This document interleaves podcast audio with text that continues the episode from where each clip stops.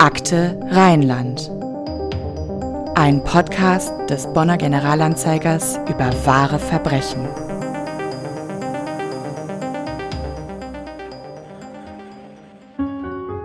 Ein Leben mit Träumen, Leben mit Aussicht, Leben mit Freude, endet so traurig. Eine Tat mit solchen Folgen erschüttert das ganze Land. Wir trauern gemeinsam, weinen gemeinsam, gehen diesen schweren Weg Hand in Hand. Doch keiner von uns kann das Leid der Eltern auf sich nehmen. Drei junge Männer, die ihnen die Aussicht nehmen, Glauben nehmen und das mit Schlägen, dieser Haufen Elend. Drei gegen eins, nicht Männer, nur Feiglinge. Wie kann man ihnen das am besten beibringen? Bei diesen einigen bringt kein Beleidigen, peinigen, steinigen. Herzen zu reinigen, Schmerz zu beseitigen, mehr von Bedarf. Eine Tat dieser Art trifft jeden hier hart, doch irgendwann kriegt jeder seine Strafe. Hallo und herzlich willkommen zum Crime Podcast des Bonner Generalanzeigers. Wir besprechen echte Kriminalfälle aus dem Rheinland und äh, beschäftigen uns heute mit einem Fall, der die ganze Region Bonn erschüttert hat und auch weit darüber hinaus bekannt ge geworden ist. Es geht um den Fall Nikolaus Pöhler, genauer gesagt die Attacke auf Nikolaus Pöhler, die sich im Mai 2016 in Bad Godesberg ereignet hat und damals mit dem Tod des 17-jährigen Schülers aus Bad Breisig endete. Was wir jetzt eingangs gehört haben, war ähm, ein Zitat aus einem Video des Bonner Rappers Diaspora, das zwei Tage nach dem Tod von Niklas veröffentlicht worden ist und tausende von Likes bekommen hat. Wir stellen diesen Fall heute vor. Mein Name ist Andreas Deik, neben mir sitzt Anna-Maria Bekes. Herzlich willkommen. Ja, hallo auch von mir und mit uns sitzt hier auch die Ayla Jakob, unsere Redakteurin. Ayla, erstmal vielen Dank, dass du da bist. Ähm, du bist Reporterin hier in Bad Godesberg und hast dich spezialisiert auf Polizei- und Sicherheitsthemen. Und du warst an diesem Fall Niklas Pöhler immer sehr nah dran. Du hast sehr viel darüber berichtet. Du hast den Prozess ähm, verfolgt, äh, in dem die Attacke auf ihn behandelt wurde, verhandelt wurde. Und einen späteren Prozess, auf den wir in einer weiteren Folge zu sprechen kommen werden, den hast du auch persönlich besucht. Danke, dass du bei uns bist und herzlich willkommen. Hallo. Lieber Ayla, kannst du uns einmal schildern, was genau an diesem Abend des 6. Mai in Bad Godesberg passiert ist? Es war ja damals die Nacht von reinen Flammen, für alle, die das nicht kennen. Das ist ein großes Feuerwerkspektakel hier in der Bonner Region und Niklas war an diesem Abend in Bad Godesberg unterwegs. Das äh, war im Mai 2016. Der Niklas war zusammen mit äh, drei Freunden in der Rheinaue und diese wollten dann mit Bus und Bahn nach Hause fahren, nach Bad Breisig. Und an der Rheinallee in Bad Godesberg, das ist so ein zentraler Omnibusbahnhof, wo auch äh, der Bahnhof ist, wo die Züge abfahren, kamen sie an einem Rondell vorbei, was als Treffpunkt für Jugendliche bekannt ist. Da saß eine Gruppe von Jugendlichen, die der, dem Niklas und seinen Freunden was zugerufen hat, die wohl einfach beleidigt, angepöbelt hat. Ähm, die Freunde wollten vorbeigehen. Der Niklas hat was entgegnet. So kam es erst zu einem verbalen Wortgefecht und das endete dann in einer Schlägerei, bei der ähm, es zu massiven Gewalteinwirkungen kam, wo auch Niklas einen Schlag gegen die Schläfe bekam und äh, zu Boden gegangen ist und zunächst bewusstlos war. Dann musste er reanimiert werden. Das funktionierte auch zunächst vor Ort. Allerdings kam er in die Bonner Uniklinik und ähm, ist wenige Tage nach der Attacke dann verstorben. Genau, am 12. Mai ist Niklas dann in der Bonner Uniklinik gestorben. Und bei uns im Generalanzeiger las ich das damals so, da hast du, Ayla, einen Artikel geschrieben, als Niklas noch in Lebensgefahr im Krankenhaus lag. Die Betroffenheit über die Tat und das aggressive Vorgehen der Täter ist groß. Die Polizei habe viel mit Gewalt zu tun. Zitat, aber in dieser Form hatten wir das noch nicht, sagte damals der Polizeisprecher Scholten. Das Vorgehen gegen Niklas sei ganz besonders brutal gewesen. Dieser Fall, der hat ja damals ein riesiges Interesse hier in der ganzen Region generiert, auch in der Bevölkerung selber. Ähm, wie erinnerst du dich daran? Das ähm, also in meiner Erinnerung war das so eigentlich die Spitze von einer Entwicklung, die so langsam kam. Es wurde immer mehr darüber gesprochen, dass Bonn und vor allem Bad Godesberg zunehmend gefährlich wird, kriminalisiert wird. Es war immer von gewaltbereiten Jugendlichen die Rede. Ähm, da gab es ja auch Vorkommnisse vor Jahren schon, wo sich Gruppen verprügelt haben etc. pp. Und ähm, ja, und es, auf der einen Seite gab es immer Beschwichtigung, auf der anderen Seite gab es aber dieses Gefühl in der Bevölkerung und dann passierte halt so etwas, wo tatsächlich die ähm, Schlägerei, die Täter sehr, sehr brutal vorgegangen sind, eben gegen Schläge gegen den Kopf, Tritte gegen den Kopf, als er schon am Boden lag. Und ähm, das hat ein riesengroßes, es hat auf der einen Seite sehr viel Betroffenheit ausgelöst. Die Leute waren fassungslos, dass sowas quasi bei ihnen vor der Haustür passiert. Im Godesberger Villenviertel, was jetzt nicht gerade zum sozialen Brennpunkt gehört. Da gibt's andere Viertel, wo die Leute das immer gerne hinschieben möchten. Und auf der anderen Seite ist natürlich auch eine Angst ausgelöst worden, dass auf einmal Jugendliche nicht mehr alleine abends an der Rheinallee entlanglaufen durften, dass Frauen gesagt haben, wir gehen nicht mehr durch die Godesberger Innenstadt. Also es war so Betroffenheit gepaart mit Angst. Hm. Hattest du damals den Eindruck, dass dieser Fall eben nochmal so die Spitze äh, dieser Ereignisse damals war? Also ist der ganz besonders eingeschlagen aufgrund ähm, der Gewalt und dann auch des, des Todes des Schülers? Ähm, oder kam das Ganze irgendwie überraschend für die, die dort in Bad Godesberg, also war diese Form von Gewalt doch eine Art von Überraschung? Auch das ist ähm, geteilt quasi. Also es gibt äh, es gibt viele, die sagen, nein, es ist nicht überraschend, weil es ist quasi an der Tagesordnung, was aber tatsächlich durch nichts belegt ist. Also Godesberg ist nicht gefährlicher als andere Bezirke in vergleichbarer Größe. Ich glaube, für die Mehrheit kam eben die massive Gewalt, die ausgeübt wurde und dass da ein Schüler zu Tode gekommen ist, sehr, sehr überraschend, was eben auch für diese extreme Betroffenheit gesorgt hat. Wenn man daran gewöhnt gewesen wäre, wäre es wahrscheinlich man direkt zur Tagesordnung übergegangen. Hm. Nun war es auch so, dass wir ähm, beim Generalanzeiger viel zu Niklas selber geschrieben haben, erzählt haben. Kannst du sagen, was er für ein Mensch war, nach allem, was wir wissen? Ja, also was wir wissen, war er halt ein sehr ähm, beliebter, Junge, der ähm, eben teilweise erst in Bad Godesberg zur Schule gegangen hatte, aber in Bad Godesberg sehr viele Freunde hatte, auch in Bad Breisig viele Freunde, wo er halt mit seiner Familie wohnt. Er hat noch eine Schwester und ähm, war sehr lebensfroh, beliebt, war auf Feiern mit dabei und eben auch einfach so, was man halt gehört hat, ein sehr, sehr guter Freund, den viele in, worüber sich viele gefreut haben, dass, Teil, dass er Teil ihres Lebens ist. So. Wir müssen an der Stelle vielleicht mal kurz einschieben, wenn wir ähm, über den Fall Niklas sprechen und schreiben, dann ähm, nennen wir immer seinen Namen vollständig. Wenn man den Fall im Internet, über den Fall etwas im Internet liest, steht da ganz oft Niklas P. abgekürzt. Ähm, vielleicht kannst du kurz erklären, warum wir den Namen vollständig nennen dürfen oder sogar sollen.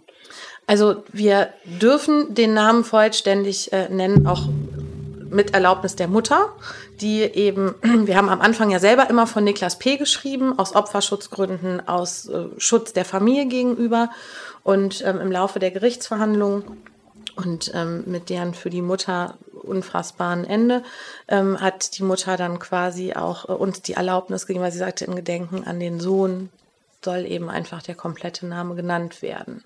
Zumal wahrscheinlich, und was noch dann zukommt, Niklas Pöhler ist halt ein Name, den jeder kennt. Ja, der Fall ist ja bis heute auch noch präsent. Die Anteilnahme war damals schon sehr groß. Und in der Nähe des Tatorts wurde ein Kreuz für Niklas aufgestellt. Bürger bringen dort Blumen und Kerzen hin. Ähm, ist dieses Gedenken, wie stark ist dieses Gedenken heute noch an Niklas? Ist nach wie vor, habe ich das Gefühl, nicht weniger geworden. Also an der, an der Stelle, an dem Rondell in der Rheinallee steht immer noch das Kreuz, sogar noch ein zweites äh, zeitweise hinzugekommen. Es werden immer noch Kerzen angezündet und Blumen niedergelegt. Es wird immer noch über den Fall gesprochen, wenn, vor allem an dem Rondell. Aber auch so ist in Bad Godesberg und auch in Bonn der Fall einfach präsent. Sobald es in irgendeiner Art und Weise um Schlägereien geht, um Jugendkriminalität geht, ist es unausweichlich, dass es auch um Niklas geht. Hm. Inwiefern hat dieser Fall denn so die öffentliche Wahrnehmung von Sicherheit verändert in Bad Godesberg? Der ähm, auf der einen Seite war er für einige eine Bestätigung dafür, dass der Stadtbezirk unsicher ist, vernachlässigt worden ist jahrelang von Polizei, von Stadt.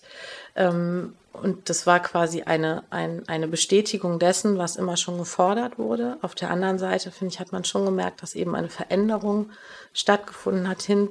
Man hat den Eindruck zu mehr Sorgfalt aufeinander. Also es wird ähm, mehr aufeinander geguckt und es wird viel und extrem mehr, als es vorher der Fall war, daran gearbeitet, dass Dinge besser werden. Es gibt halt verschiedene Aktionen, die äh, gemacht werden, auch aus den Bürgern heraus, also aus, aus, der, aus, aus der Bürgerschaft heraus, die Orte reaktivieren, die vorher lange brach lagen, die ähm, Grünschnitte vornehmen, die Pflegemaßnahmen machen, die ja aufeinander achten. Und die Polizei ist ja auch massiver jetzt in Bad Godesberg unterwegs, als sie das vor Niklas war. Darf ich fragen, wie du den Fall damals selber aufgenommen hast? War das etwas, wo man sagt, als Reporterin kenne ich und sehe ich so viel, dass mich das jetzt nicht überrascht oder war es bei dir anders? Das war natürlich äh, auch als Reporter eine sehr emotionale Angelegenheit. Also ähm, ich habe ja noch mit einer anderen Kollegin auch zusammen daran gearbeitet, die halt die Gerichtssachen gemacht hat. Und also ich habe immer versucht, möglichst Abstand zu halten und das nicht zu nah an mich ranzulassen, weil das schon ein sehr unter die Haut gehender, schlimmer Fall war. Es war halt auch nicht immer möglich. Ne? Aber es ist auch an einen rangekommen und es beschäftigt mich bis heute. Das streift man nicht ab und ähm, ja, Distanz zu wahren ist schwierig und auch nicht immer möglich. Nun weckt natürlich so ein Fall auch in einer Stadt oder in einem ähm, Stadtbezirk wie Bad Godesberg ganz unterschiedliche Emotionen, Reaktionen. Fandst du insgesamt so die Reaktion darauf ähm, angemessen, rational oder gab es da auch irrationale Auswüchse, vielleicht was die Sorge angeht, was Angst vor weiterer Gewalt angeht? Also ich würde sagen, dass die Mehrheit tatsächlich rational damit umgegangen ist und sehr gut damit umgegangen ist. Also im positiven Sinne eben eher was anzufassen und die Situation zu analysieren.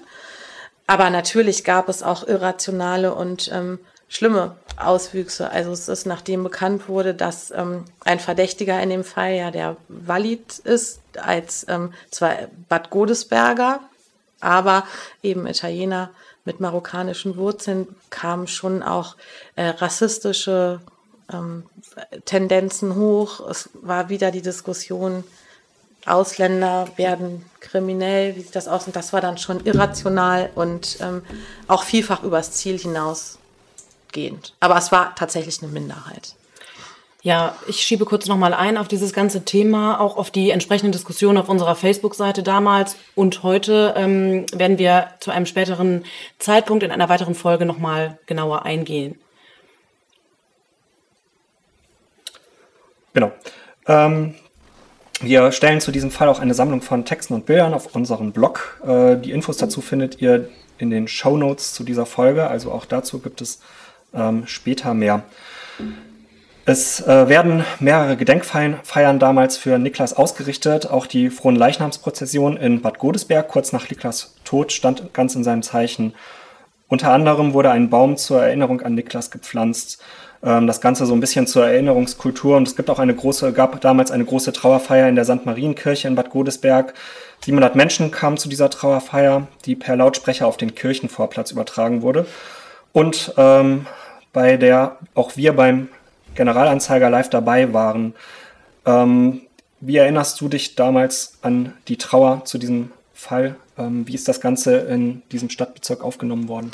Also die Trauer war schon kollektiv, würde ich sagen. Und es war auch vielen ein Bedürfnis, eben an dieser Trauerfeier teilzunehmen oder dass diejenigen, die an der Trauerfeier nicht teilnehmen konnten, sich eben hinterher an den Gedenkfeiern beteiligt haben. Ich glaube, bei dieser Fronleichnamsprozession, bei der ohnehin immer sehr, sehr viele ähm, Teilnehmer sind, das war Wahnsinn, was da los war. Ähm, die ist zum ersten Mal, der Weg ist eben verlegt worden an dem Rondell vorbei. Der heutige Ministerpräsident ähm, Armin Naschet ist auch gekommen.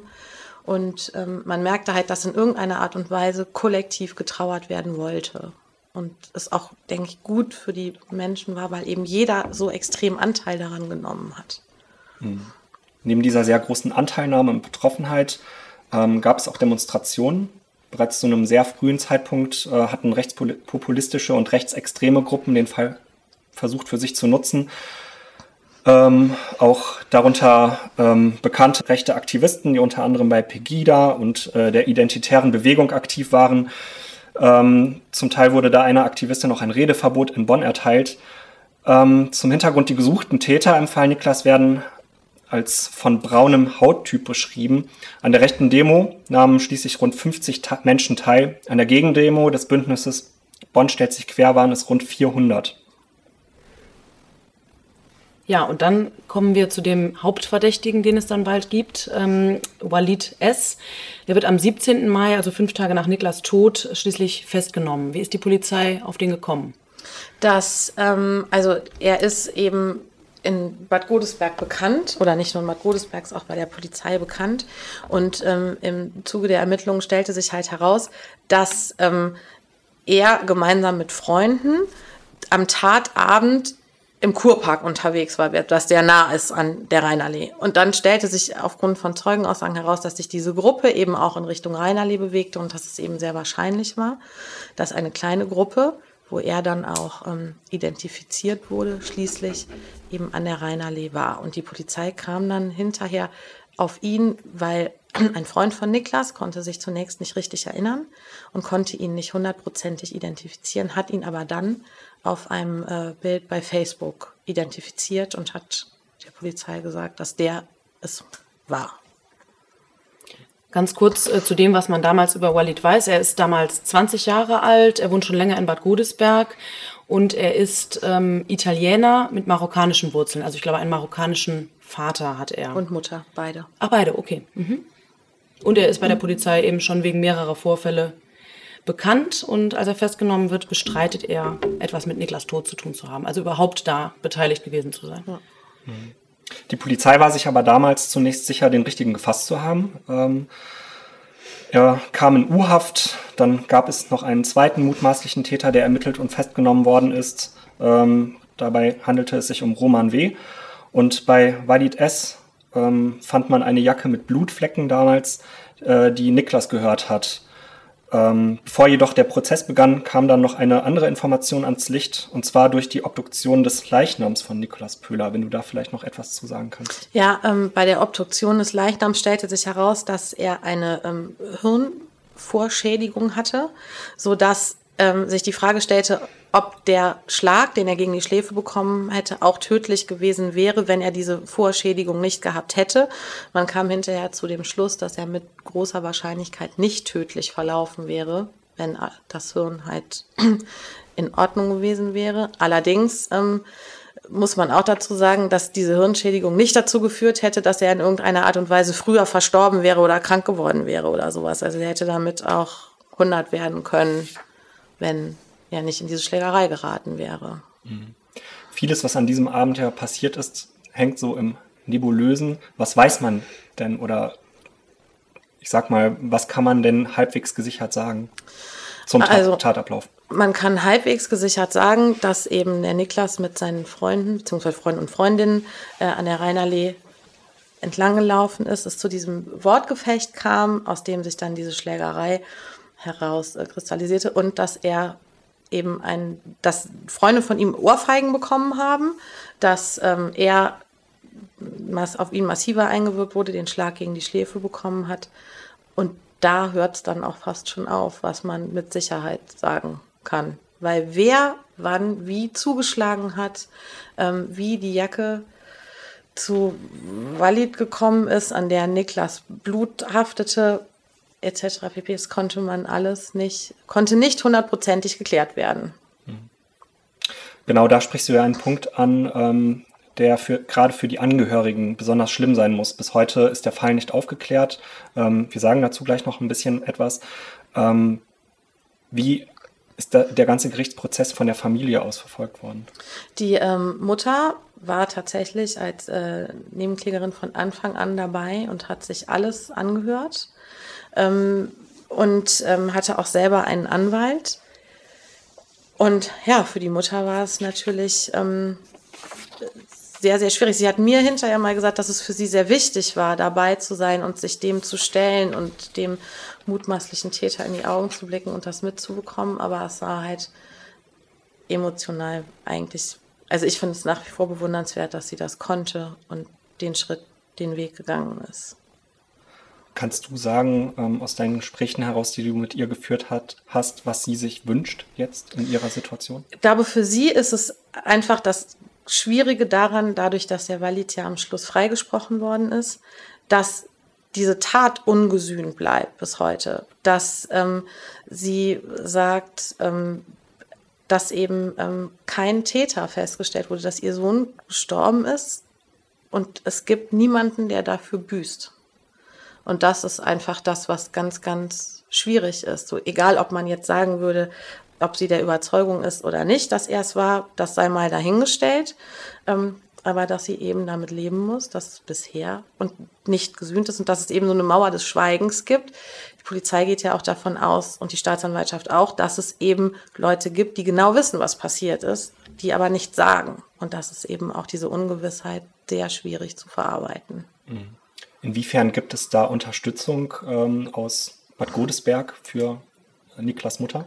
Also sie hat den äh, damaligen Godesberger Pfarrer heute Stadtdichanten Wolfgang Picken, der ihr seelsorgerischer Beistand war. Ich weiß nicht, ob das, ich denke, bis heute noch ist. Das kann ich jetzt nicht genau sagen, aber der war da sehr eng dabei. Und sie hat auf jeden Fall auch aus der Godesberger Bevölkerung sehr viel Anteilnahme erhalten, was man eben bei Facebook sieht, wenn man sich die Kommentare durchliest. Sie, sie postet ja auch immer noch Sachen zum Jahrestag, zum Gedenken, zum irgendwas. Und sie erhält sehr, sehr viel Anteilnahme und ich denke, dass ihr das auch sehr hilft, weil sie die von Polizei und Staatsanwaltschaft ja, so wie man das mitbekommen hat, nicht so wirklich wertschätzend behandelt worden ist. Ja, am 20. Januar 2017 beginnt dann schließlich am Landgericht Bonn der Prozess gegen Walid S. als Hauptangeklagtem und gegen Roman W. als Nebentäter. Walid S. ist angeklagt wegen Körperverletzung mit Todesfolge in Tateinheit mit Beteiligung an einer Schlägerei, die zum Tod eines Menschen führte. Das ist der juristische Begriff dafür. Und im Verlauf dieses Prozesses sagen mehrere Zeugen aus, identifizieren die beiden Angeklagten dann mehr oder minder eindeutig als Täter bei der Prügelattacke auf Niklas.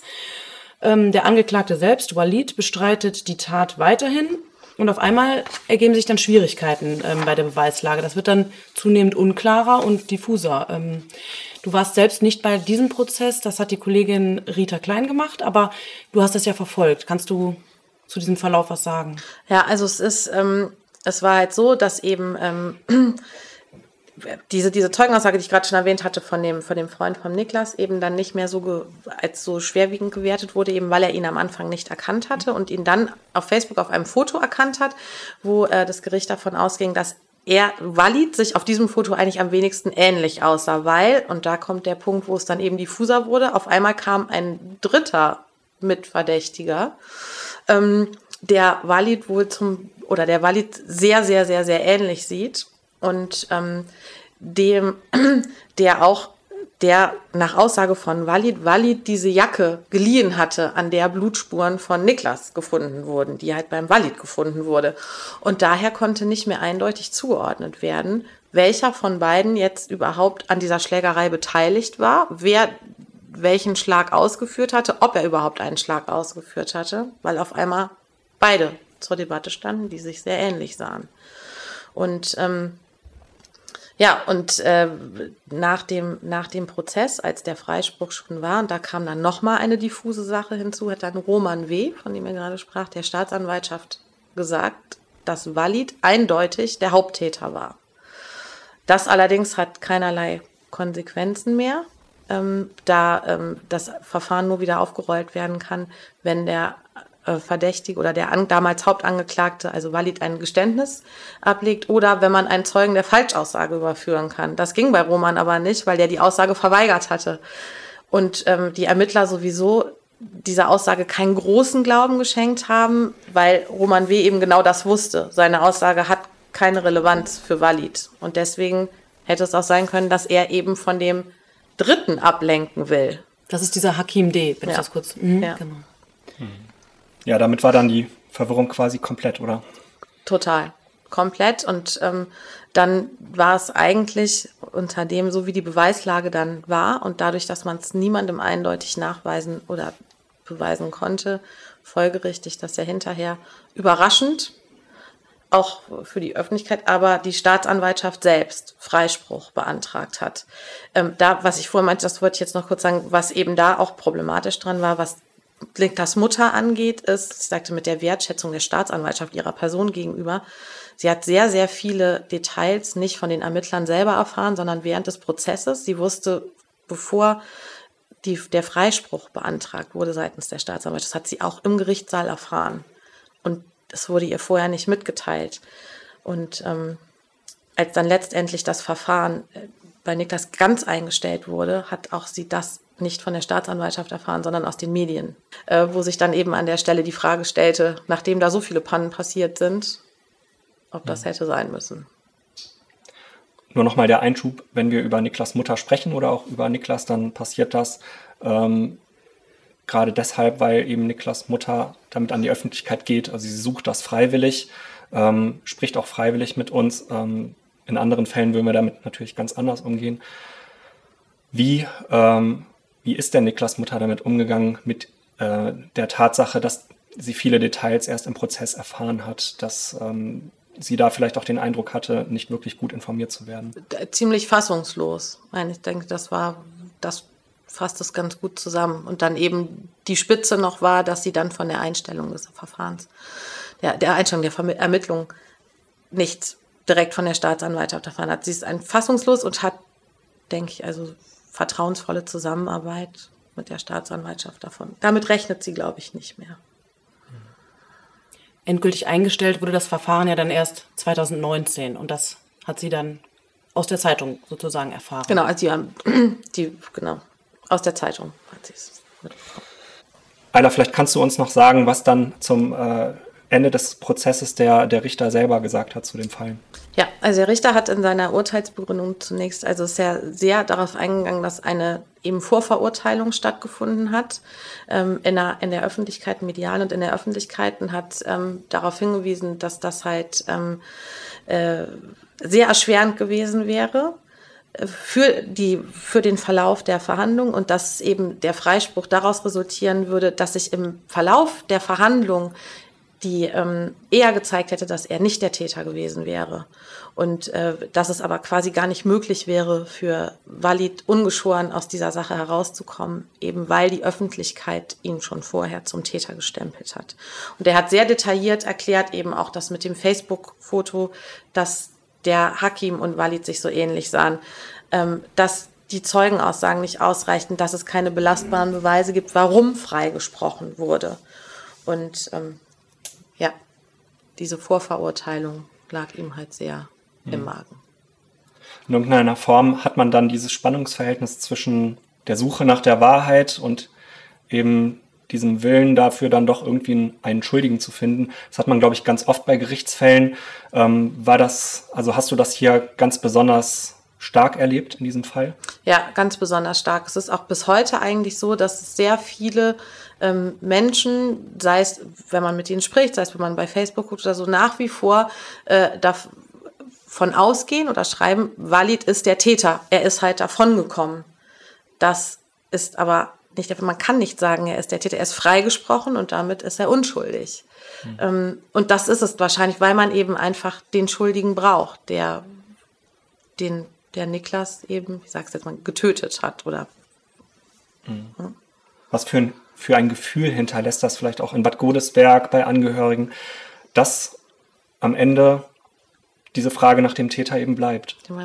Ja, eine gewisse Leere und eine gewisse, ähm, ja, man, man kann nicht zur Ruhe kommen, man kann nicht abschließen, man sucht halt immer und hofft ja auch jeden Tag, dass vielleicht doch noch ein Zeuge sich findet, der aussagt, dass doch noch irgendwie Licht ins Dunkel kommt. Ich denke, dass ein Abschluss damit sehr, sehr schwierig ist oder gar nicht möglich.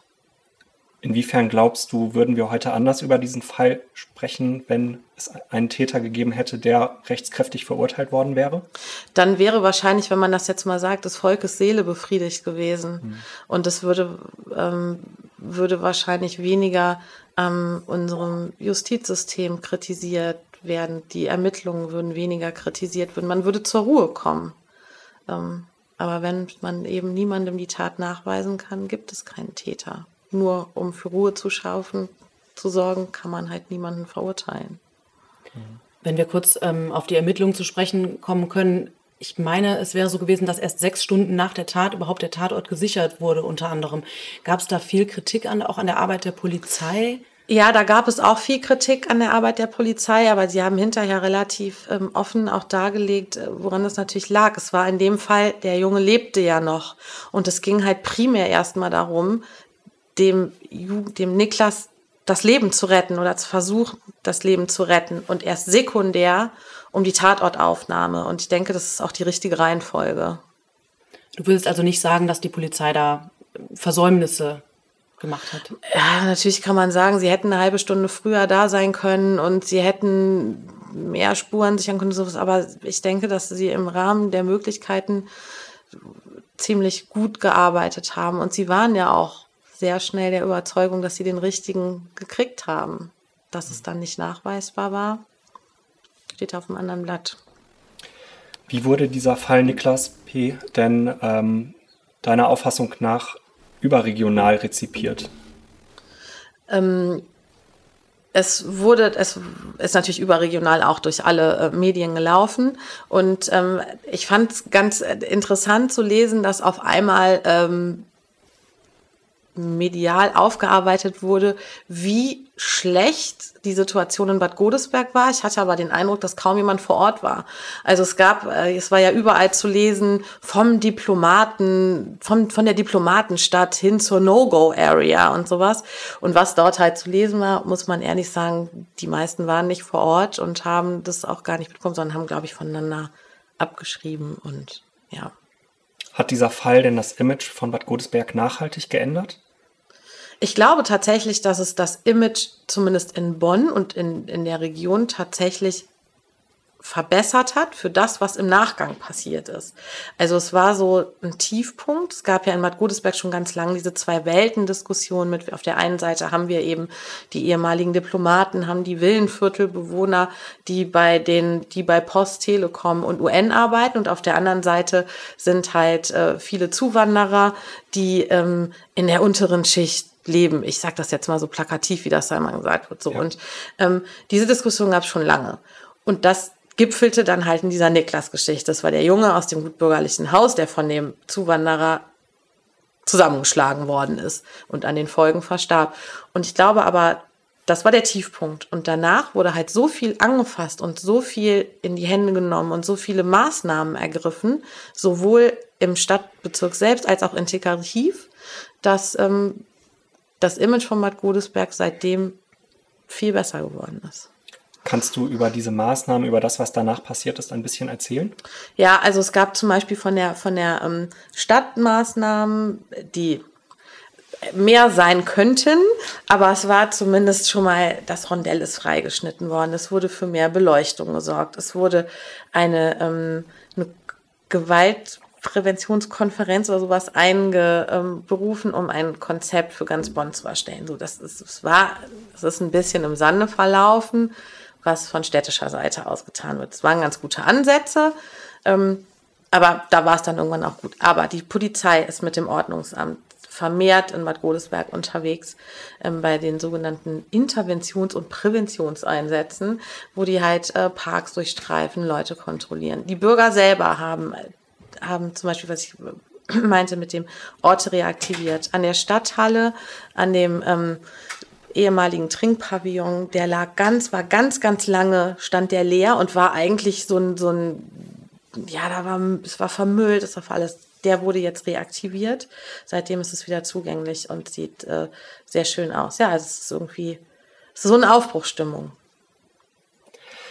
Was ist denn dein Eindruck? Ähm wie ist dieser Fall oder welchen Eindruck hat dieser Fall auf äh, Gleichaltrige von Niklas P. oder auch Walid S. gemacht? Also diese Jugendgruppen, die da ja aneinander geraten sind, auch nicht zum ersten Mal, aber hier in dieser Form dann doch sehr drastisch. Ähm, was ist da zurückgeblieben?